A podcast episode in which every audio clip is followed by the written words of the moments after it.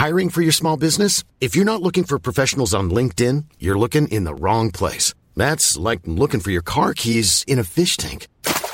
LinkedIn helps you hire professionals you can't find anywhere else, even those who aren't actively searching for a new job but might be open to the perfect role. In a given month, over 70% of LinkedIn users don't even visit other leading job sites. So start looking in the right place. With LinkedIn, you can hire professionals like a professional. Post your free job on linkedin.com slash people today. When you're ready to pop the question, the last thing you want to do is second guess the ring. At BlueNile.com, you can design a one-of-a-kind ring with the ease and convenience of shopping online. Choose your diamond and setting. When you find the one, you'll get it delivered right to your door. Go to Bluenile.com and use promo code LISTEN to get $50 off your purchase of $500 or more. That's code LISTEN at Bluenile.com for $50 off your purchase. Bluenile.com code LISTEN.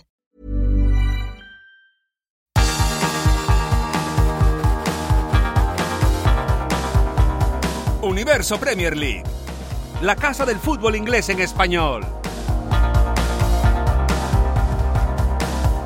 Hola, hola, bienvenidos a Universo Premier League. Recibid un cordial saludo de Álvaro Romeo desde Londres. Hoy estaré aquí primero con Leo Bachanian y luego con José Carlos Cueto para repasar la jornada 13 de la Premier League. Y es que ya hemos cumplido el primer tercio de la temporada.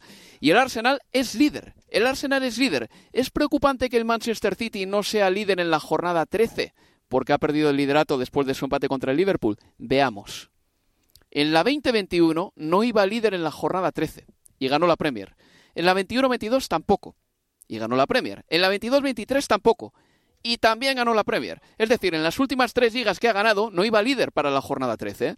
Pero la diferencia entre aquellas ligas y esta puede ser que pelee el título contra dos equipos y no solo contra uno, porque parece que el Liverpool y el Arsenal por lo menos están puntuando como para estar arriba hasta el final.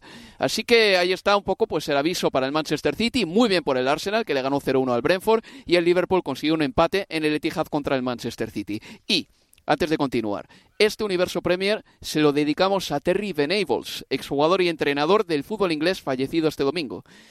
Fue ganador de una FA Cup con el Tottenham y de una liga con el Barcelona y estuvo a una tanda de penaltis de llevar al Barcelona a conquistar su primera Copa de Europa y a otra tanda de penaltis, se acordarán, de llevar a Inglaterra a la final de la Eurocopa del 96. Ha fallecido Terry Venables, tenía 80 años, que descanse en paz. En fin, vamos con los resultados de la jornada. Manchester City 1, Liverpool 1. Ahora lo analizamos con Leo Bachanian. Burley 1, West Ham United 2. El Burley, el mismo equipo que logró 101 puntos en la Championship y ascendió con la gorra, suma 4 puntos nada más y es colista. Luton 2, Crystal Palace 1. No sabemos si el Luton se va a salvar. Lo que sí sabemos es que de sus últimos cinco partidos no ha perdido en tres y el último encima lo ha ganado. Así que bien por eh, el conjunto del norte de Londres. Newcastle 4, Chelsea 1. Hace dos semanas el Chelsea empataba a 4 con el City. Parecía que era un punto de inflexión, pero nada, nada de eso. Perdió contra el Newcastle por 4 goles a 1. Nottingham Forest 2, Brighton and Hove Albion 3.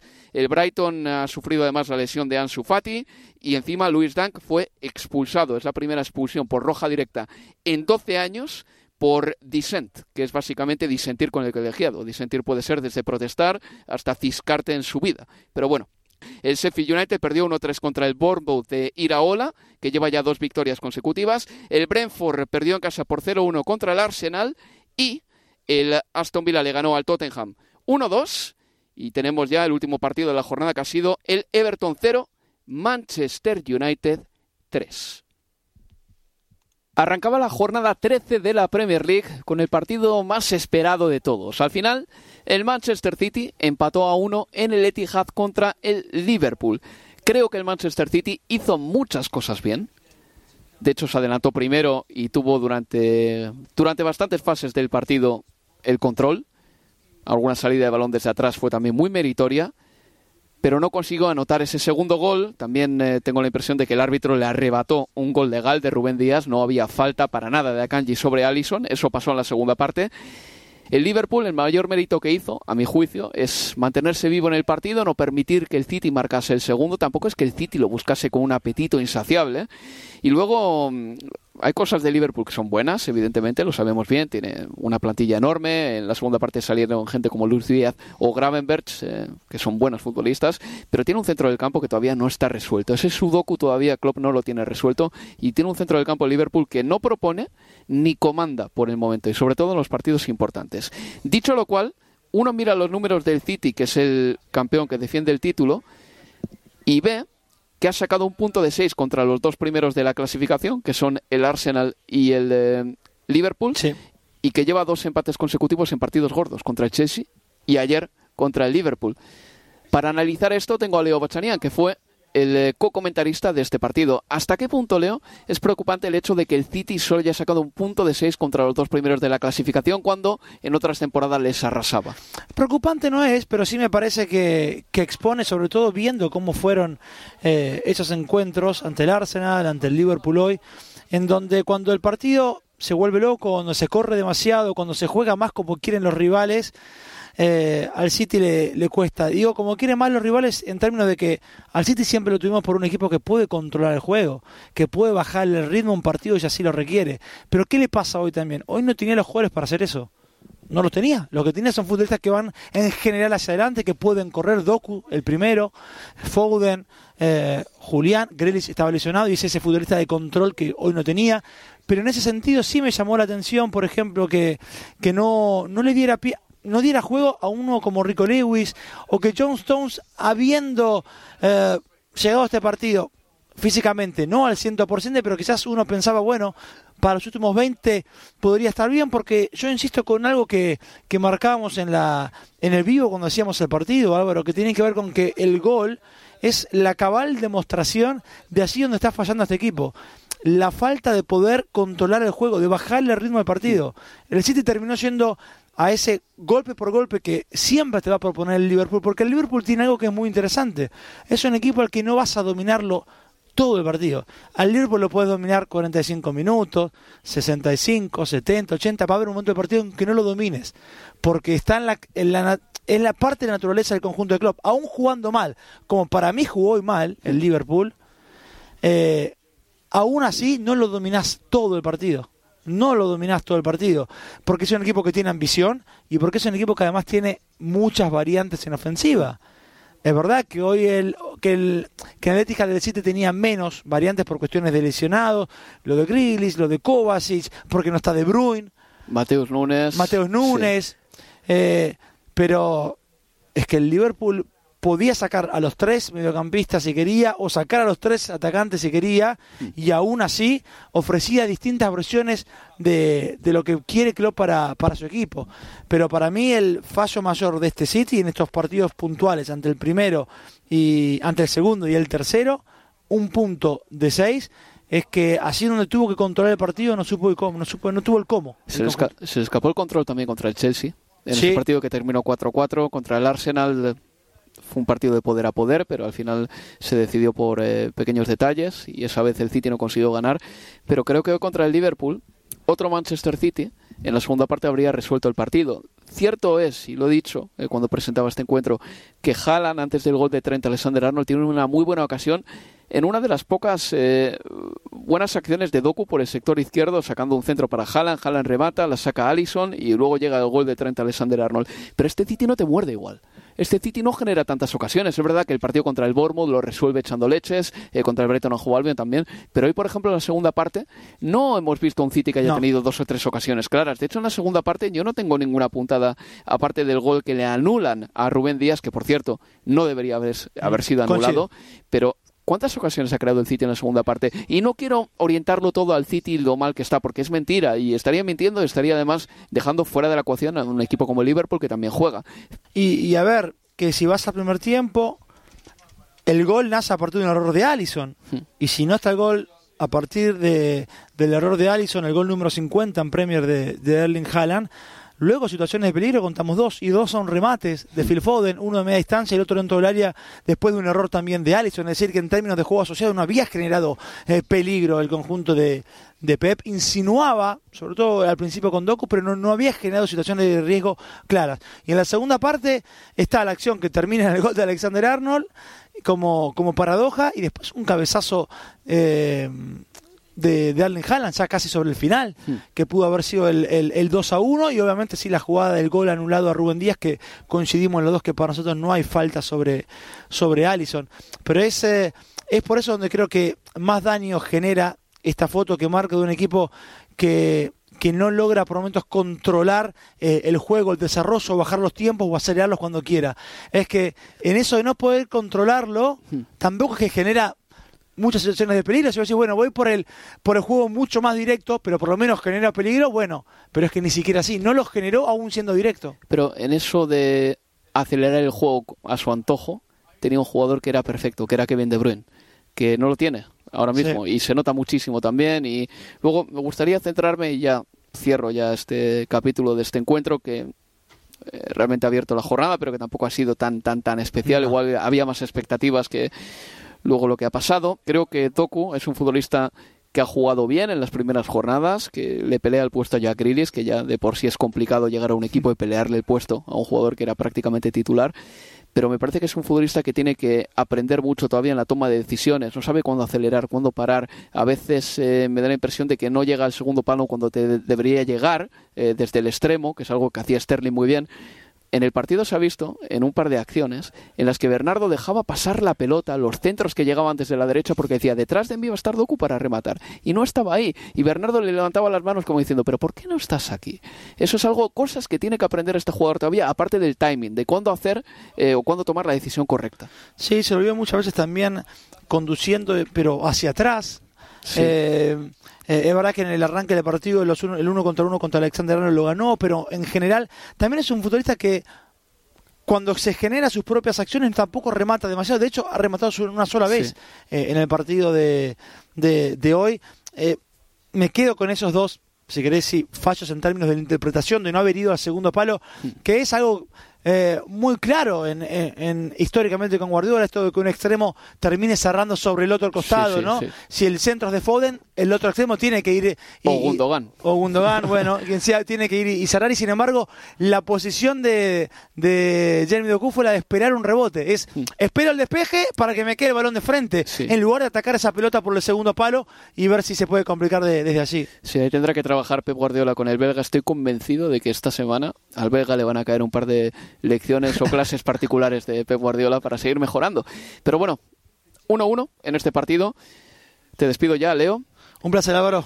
Y a la vuelta seguiremos analizando la jornada 13 de la Premier League porque ha tenido un montón de resultados interesantes. Una pausa y seguimos en Universo Premier League. Universo Premier League. La casa del fútbol inglés en español.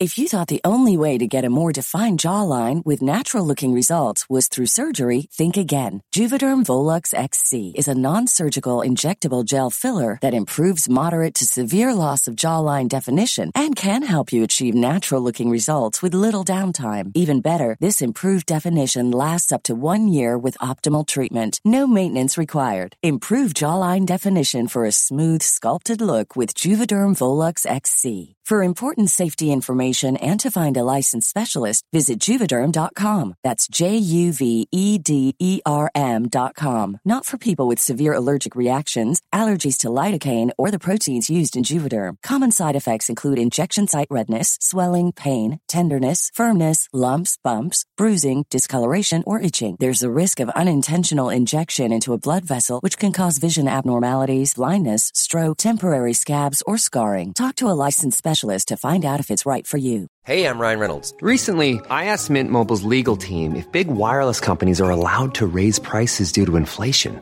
They said yes. And then when I asked if raising prices technically violates those onerous two year contracts, they said, What the f are you talking about, you insane Hollywood ass? So to recap, we're cutting the price of Mint Unlimited from $30 a month to just $15 a month. Give it a try at mintmobile.com slash switch. $45 upfront for three months plus taxes and fees. Promo rate for new customers for limited time. Unlimited more than 40 gigabytes per month. Slows. Full terms at mintmobile.com. Mom deserves the best, and there's no better place to shop for Mother's Day than Whole Foods Market. They're your destination for unbeatable savings, from premium gifts to show-stopping flowers and irresistible desserts. Start by saving 33% with Prime on all body care and candles. Then get a 15-stem bunch of tulips for just $9.99 each with Prime. Round out Mom's menu with festive rosé, irresistible berry chantilly cake, and more special treats. Come celebrate Mother's Day at Whole Foods Market.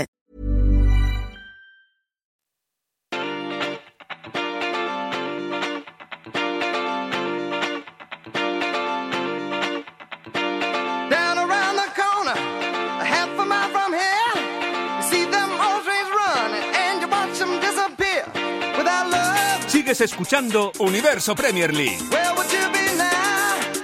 Y escuchas Universo Premier League ahora con Álvaro Romeo y con José Carlos Cueto, que ya se incorpora. José Carlos Cueto ha estado narrando. Hola, José. ¿Qué tal? ¿Cómo estamos? El eh, partido entre el Everton y el Manchester United, cero goles a tres para el Manchester United, en un partido que, que ha tenido un poco de todo. En primer lugar, antes del partido ha habido un montón de pancartas, carteles en contra de la Premier, del Una público del Everton. monumental cuando se estaba sonando el himno de la Premier League.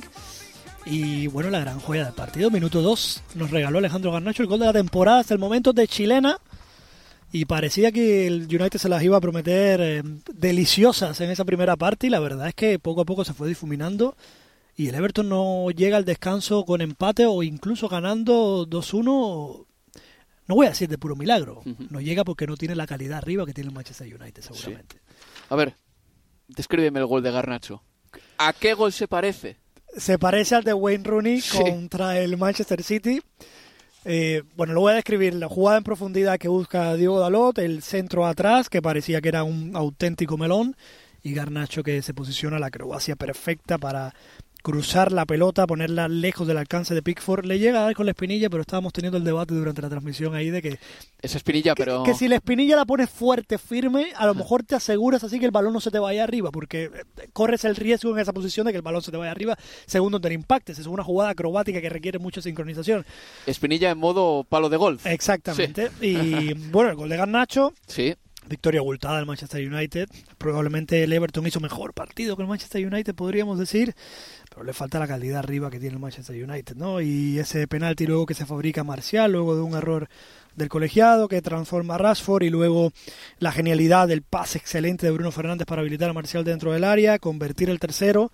A partir de ahí ya se diluyó el Everton, llegaron más ocasiones del Manchester United, pero rescatar que el Everton tuvo al menos cinco ocasiones muy claras, incluyendo dos balones sacados debajo de la línea por defensores Sí. del Manchester United. Entre ellos, eh, Kobe Maino, el canterano del Manchester United, que hoy ha sido titular, ha hecho un partido bueno, diría yo, sobre todo porque debutaba como titular, 18 añitos, se ha sacado un balón bajo palos en una ocasión del Everton. Eh, Dominic Calvert-Lewin ha dispuesto de un par de testarazos que no ha conseguido marcar y eso que Dominic Calvert-Lewin, lo decía yo en la retransmisión, es desde 2016 el tercer futbolista que ha marcado más goles de cabeza en Premier. Es una de sus especialidades. El primero es eh, Harry Kane y el segundo es Chris Wood. O quizá el primero era Wood y el segundo Harry Kane. Pero que vamos, que Calvert Lewin ha marcado un montón de goles de cabeza en los últimos siete años en Primera División. El penalti ha sido un ridículo. Porque primero ha sido amarilla para Marcial por simulación y le han llamado desde Eso la obliga a revisar la jugada porque lo que decíamos era que Mm. como pone amarilla por posible simulación Mm. y claramente hay contacto, eso le obliga a revisar la jugada, pero que si no hubiera puesto cartulina amarilla, si hubiera interpretado, por ejemplo, que eh, por la manera de caer de Marcial se había resbalado o algo por el estilo, quizá no era un penalti de VAR, porque sí que hay contacto, sí que frena la carrera, pero el contacto no es aparatoso y luego tampoco estaba muy claro que Marcial iba a llegar a la pelota. Así que yo creo que el propio error del árbitro pudo haber propiciado que la Sí. jugada se revise y se convierta en una jugada de VAR cuando a lo mejor podía no haberlo sido. No, pero bueno, ha sido un giro de 180 grados. Sí, Eh, completamente. evidentemente sí, porque John Brooks, el árbitro, ha tenido que cambiar su decisión eh, original y al final, bueno, el United ha marcado el 0-2, luego ha llegado el 0-3. Un par de cositas del Manchester United. En primer lugar, 15 puntos de 18 posibles en Liga, José. Y en segundo mm, término, tres puertas a cero consecutivas en la Liga. A ver, no está jugando de maravilla el Manchester United, pero quizá sean los resultados Claro, los lo que, que te- llegan antes que el juego. Exactamente, y sucede muchas veces, ¿eh? Que los equipos cuando van carburando eh, empiezan a encontrarse con los resultados primero. Creo que está siendo muy importante también la confianza que está em, cogiendo Nana, eh, porque creo que una temporada difícil para él, en que tiene que suplir a un jugador que estuvo muchos años en el United como David De Gea protegiendo la, la portería tiene muchos focos sobre él y el hecho de que también Onana crezca, que coja confianza, que, que, se convierta en líder desde la portería, creo que es positivo para este Manchester United, que cuando no juegas bien es muy importante dejar las porterías a cero porque es lo que te da el fondo y es lo que te, te permite ganar partidos, hoy con mayor comodidad, pero ¿qué me dice, por ejemplo, contra el partido del Fulham? ¿no? Uh -huh. Que la capacidad de dejar la portería a cero en un partido mal jugado, en que el Fulham tuvo muchas ocasiones, es lo que te mantiene vivo hasta el final del encuentro para conseguir el resultado. Más resultados que juega el Manchester United, pero igual podemos decir que la clasificación está siendo justa en este sentido, ¿no? Sí. Sexta posición, tiene que seguir mejorando, no solo para que esos resultados se repitan, sino para que esa mejora en el juego también se traduzca en, en mayor seguridad y en, en, fortalecer la candidatura del Manchester United para ser un equipo Champions la temporada que viene. De todas maneras, uno mira sus números de los equipos que están ahí arriba. De hecho, entre los equipos que están entre los 10 primeros de la tabla, el Manchester United es el que menos goles ha marcado, 16 en 13 partidos. Es poquito para un equipo grande. Pero bueno, una cosita respecto al Everton nada más. Hay una crispación ambiental por sí. la deducción de 10 puntos. Esa crispación bien encauzada puede que al Everton le dé esa energía de ganas de revancha. Sí. Pero tiene que encauzarla bien el Everton y tiene que encauzarla rápido porque tiene cuatro puntos y está a cinco puntos de la salvación ya. De momento se puede decir cosas muy positivas del partido. ¿eh? Parece que encauzó bien la rabia. No podemos analizar el partido solo desde la perspectiva del resultado porque el partido tuvo mucho más lecturas de, de este 0-3. Un Everton que detectó debilidades en el Manchester United que además da la sensación que detectó las debilidades en el transcurso del encuentro. Eso da la sensación de equipo metido, de equipo concentrado, de equipo que una vez empieza el partido sabe dónde puede estar eh, la debilidad, la manera de percutir, la manera de hacer daño. Lo hizo, subió, aumentó la presión, complicó y aprovechó que quizás los centrales estaban sacando demasiado eh, la pelota uno al lado del otro y eso favorecía mucho la presión del Everton. Insistió, así llegaron la mayoría de ocasiones. Tiene que mejorar en la definición, pero desde luego lo mejor que puede hacer el Everton, más allá de encauzar la rabia, es pues, lo mismo que estaba haciendo durante la otra temporada y lo mismo que ha hecho durante las temporadas anteriores en que se ha jugado el descenso y es jugar cada partido como una final, como una lucha por la supervivencia. Eso lo vimos hoy. No hubo premio, pero si juega como hoy, van a llegar los resultados y estoy seguro que el Everton puede desmarcarse de esa zona de descenso en un tiempo razonable. Bueno, vamos a pasar ya con el líder, José. El Arsenal ganó con un gol de Kai Havertz, que ha tenido 10 días ajetreadísimos en los que ha jugado de lateral, de carrilero, ha sido suplente y lo ha coronado todo con un gol que encarama al Arsenal a lo alto de la clasificación. Escuchamos a Mikel Arteta hablando de Kai Havertz.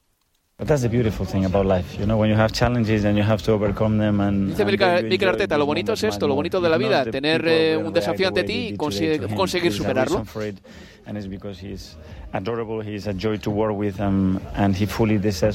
Es una gozada trabajar uh, con Kai Havertz, es un tipo adorable y es un, bueno, un encanto básicamente lo que dice Mikel Arteta. Victoria para el Arsenal con Aaron Ramsdale bajo palos porque David Raya no podía jugar por la maldita cláusula del miedo que es obligatoria en la Premier League. De hecho, esta jornada en el Newcastle United no jugó, mm, déjame pensar quién, no me acuerdo ahora quién era, eh, vaya, Luis Hall creo que era el que no podía jugar en el Newcastle. Eh, victoria y gracias para el Arsenal, ¿eh? Eh, uh -huh. porque no fue el partido más brillante, pero es de esos partidos que siempre decimos, siempre comentamos cuando se sacan los tres puntos, que son los partidos que te pueden dar ligas. De momento, ya le ha dado la primera posición del campeonato, cosa que no había pasado en toda la temporada. Y de momento también, para Kai Havertz individualmente, ya le vale el gol más importante probablemente hasta el momento con el Arsenal y para el Arsenal la victoria más importante por la significancia que tiene junto con la del Manchester City porque le permite ponerse en lo alto de la tabla. Un Arsenal que no está igual de fino que el año pasado, es verdad que tuvo la lesión de Odegaard, que ayer le recupera, que eso obviamente debe mejorar el funcionamiento del equipo, pero un poco eh, como decimos con el Manchester United, necesita el Arsenal también este tipo de victorias para volver a recuperar confianza, para volver a recuperar sensaciones y automatismos del año pasado y seguir siendo fiel candidato a la lucha por la liga que por otra parte eh, pasaron muchas cosas interesantes este fin de semana tanto con la derrota de Tottenham como con el pinchazo a pares de Manchester City y Liverpool Aaron Ramsdale hay que decir que estuvo en una jugada como un flan, en una acción con los pies, de no ser por Declan Rice. La, cara, la cara de Arteta fue un poema. Con bueno, eh, se puede ver en internet, en sí, los sí, highlights sí, del partido. No dice nada a Mikel Arteta, pero cuando le preguntaron a Mikel Arteta por Guy Havertz, nos dio una respuesta de 18 segundos más bien elogiosa sobre Havertz. Cuando le preguntaron por Aaron Ramsdale, dijo que no quería hablar de, individualidades. Exactamente. Ahí lo tienes, ahí lo tienes. ¿eh? No quiso decir nada sobre Aaron Ramsdale. Y una cosa que me ha llamado la atención, nos quedan dos minutos nada más, la derrota del Chelsea por cuatro goles a uno contra el Newcastle United llama la atención relativamente porque St. James Park y este Newcastle se está convirtiendo en un no un dolor de muelas, en un señor equipazo, sobre todo en grandes noches.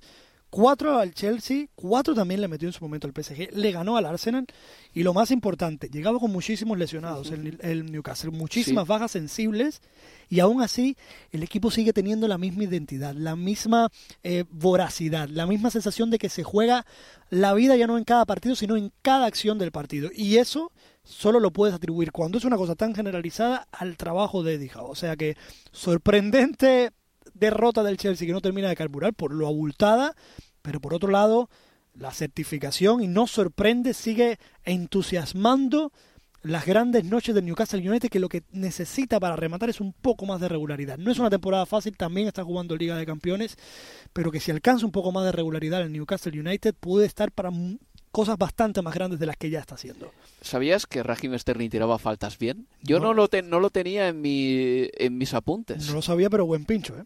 No está mal. No está nada mal. No está mal. Además le pega con el empeine, por encima de la barrera perfecto. La verdad es que un golazo de Raheem Sterling. Y bueno, el Newcastle United, el Arsenal y el Manchester United van a disputar partidos muy importantes en Liga de Campeones porque los tres tienen todavía cosas pendientes. No así el Manchester City, que ya está clasificado para la siguiente ronda y que por lo tanto imagino que utilizará su próximo partido de Champions para también rotar un poquito, dar descanso a otros futbolistas y en definitiva dar un poco de descanso, como digo, a esa plantilla que ahora mismo cuenta con un montón de lesionados. Pero bueno, hasta que hemos llegado, aquí termina Universo Premier League. José Carlos Cueto, muchas gracias. Muchas gracias a ti, hasta la próxima. Y nada, os recuerdo que volvemos el próximo jueves con eh, un programa muy especial sobre la Champions, Universo Premier League. Se despide Álvaro Romeo, un saludo y pasad una feliz semana. Adiós amigos, adiós.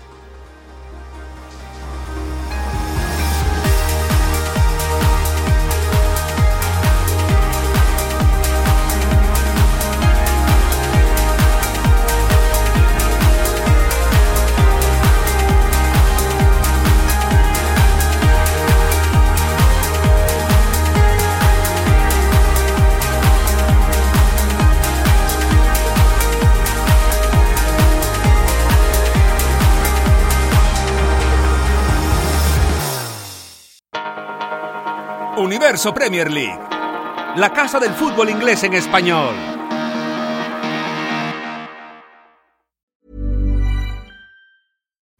Deserves the best, and there's no better place to shop for Mother's Day than Whole Foods Market. They're your destination for unbeatable savings, from premium gifts to show-stopping flowers and irresistible desserts. Start by saving 33% with Prime on all body care and candles. Then get a 15-stem bunch of tulips for just $9.99 each with Prime. Round out Mom's menu with festive rosé, irresistible berry chantilly cake, and more special treats. Come celebrate Mother's Day at Whole Foods Market.